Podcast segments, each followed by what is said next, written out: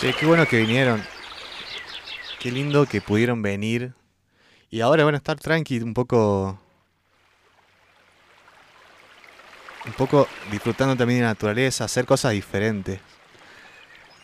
Eh, qué, qué loco que está el río este.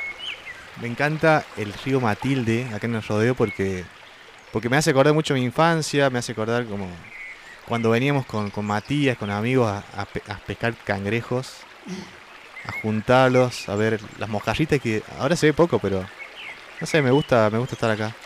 ¿Había cangrejos en este río? Acá, mirá ahí, ahí había cangrejos y bueno, intentábamos pescar, pero, pero era más que nada divertirnos, jugar, trepar a los árboles y después hacer chozas.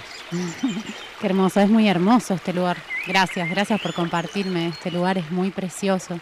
La verdad que estos árboles tienen una magia muy especial con el agua, así. Veo que hay un poquito más de agua que la otra vez que vine, pero es muy hermoso cada vez que pasamos por acá, por este puentecito, sacarse las zapatillas y pasarla así, a pata. Y antes acá en- eh, no estaba todo esto y sí, para cruzar el río era a pata, sacarnos para ir a, salir al boliche, volver y cruzar descalzos, a remangarse el pantalón y, y- y cruzar el río. Y disfrutar, eh, creo que Matilde es como que como que es particular, tiene una serenidad que me, que me agrada mucho, por eso me gusta estar acá. Sí, y está acá nomás de, de la villa y, y tan cerca, pero parece que estás en otro lugar, como Sí. un lugar muy calmo, muy hermoso. Y las sombras también de estos árboles preciosos. No sé cómo se llaman. Y hay un sauce, ese sauce tiene unas, viste, es larguísimo, me encanta.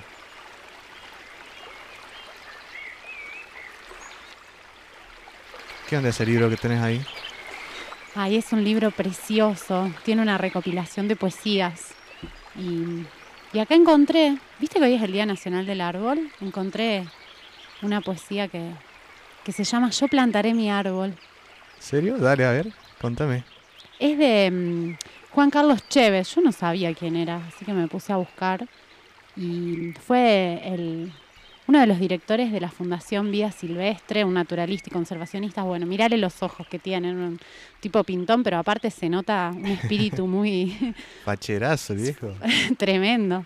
Pero aparte se nota ese espíritu ecologista, así, calmo. Mirá, escuchá. A ver. Yo plantaré mi árbol.